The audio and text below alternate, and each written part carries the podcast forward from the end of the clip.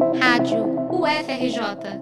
Informação e conhecimento, conhecimento, conhecimento. A segunda edição do Festival LED Luz na Educação organizou um circuito gratuito de conversas, oficinas e shows na zona portuária do Rio, entre os dias 16 e 17 de junho.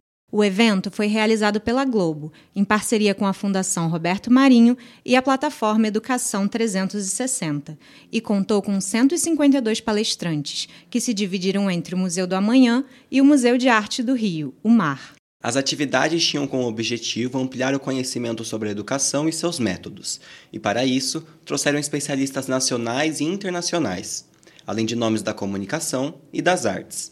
As mesas discutiram temas variados, como alfabetização, mudanças climáticas, afrofuturismo, inteligência artificial e protagonismo feminino. Todos os debates tinham como finalidade encontrar um caminho mais inclusivo e sustentável para o ensino no país. O jornalista e podcaster Tiago Rogério foi convidado para falar sobre a contação de histórias que marcam época para novas gerações. Ele destacou a importância de buscar maneiras diferentes de contá-las, como, por exemplo, com um olhar afrocentrado, que desvia dos discursos hegemônicos e que é o que ele deixa em evidência no seu podcast Projeto Querino, produzido pela Rádio Novelo.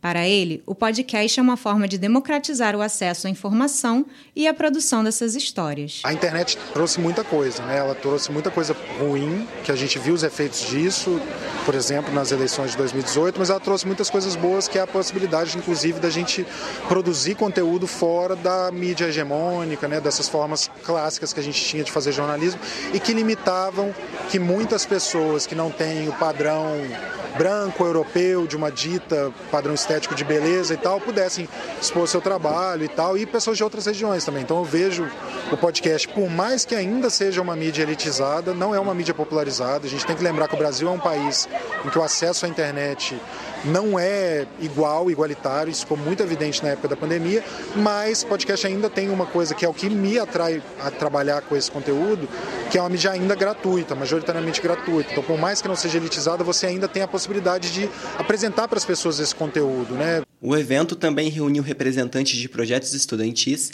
que tornam a educação mais acessível e democrática como o projeto de jovens transformadores e empreendedores sociais A Choca. O programa tem uma comunidade de pessoas que realizam mudanças através da idealização de projetos de impacto social. O cofundador do projeto Clica Aqui, Pablo Azevedo, foi selecionado como um jovem transformador a Choca 2023 e realizou workshops no festival. Para ele, é essencial que a juventude se organize para popularizar a educação especialmente a digital. Eu estou vindo aqui hoje porque eu fui selecionado como jovem transformador a Choca 2023, que a Choca é a ONG que ela mais fomenta o empreendedorismo social no mundo, né?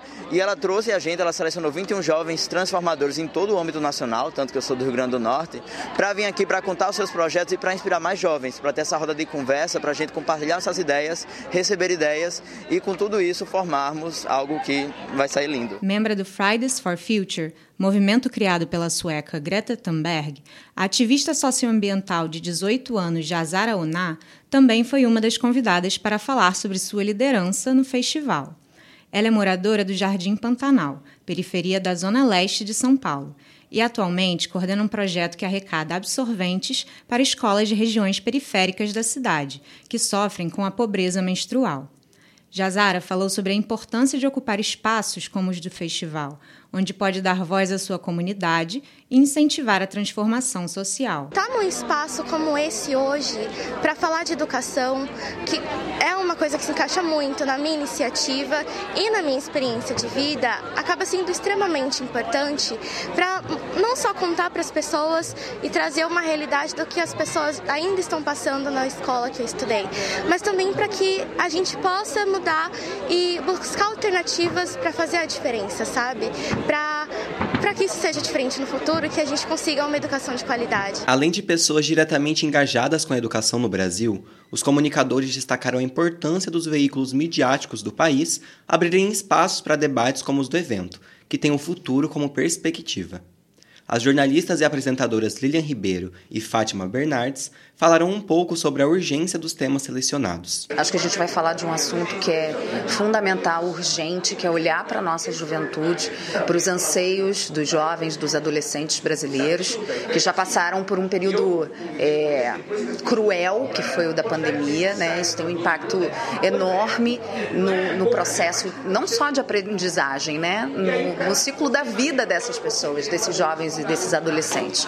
E eu acho que a gente vai poder falar um pouco disso, dessa perspectiva humana e, como a gente precisa ter isso em mente ao discutir esse tema que está sendo é, tão debatido, que é a reforma do ensino médio, né, que está sendo implementada com muitas críticas é, e eu acho que transformações precisam ser feitas, mas quais transformações? Essa é a pergunta que a gente vai é, ter aí como centro do nosso debate. Acho que a gente tem que estar com um olhar muito aberto. E eu hoje, mais do que falar, eu aprendi né? que a gente tem que pensar o futuro para cada uma pessoa individualmente, porque as realidades são diferentes, os desejos são diferentes e não adianta eu querer o que é melhor para alguém. A pessoa tem que ter a possibilidade e acreditar que ela tem o direito de sonhar e de ter o futuro que ela deseja.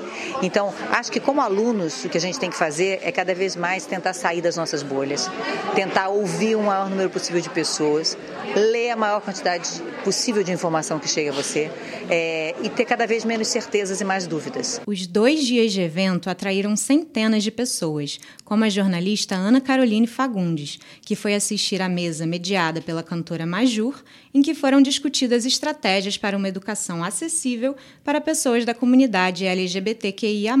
Essa edição está incrível. É, eu vim ano passado também participar, só que esse ano parece que a estrutura está bem maior, tem muito mais mesas e está é, muito interessante. São mesas muito mais diversas. É, tá bem legal. A mesa estava lotada e foi muito importante assim ver uma mesa é, toda de mulheres pretas e falando sobre a nossa vivência, sobre a nossa vivência na educação também. É, foi bem legal. O festival foi finalizado na noite de sábado com uma apresentação da própria Majur. Em seu novo álbum, A Risca, ela canta reflexões sobre as transformações de sua vida. Durante o show, ela fortaleceu o discurso da educação como uma ferramenta múltipla e transformadora.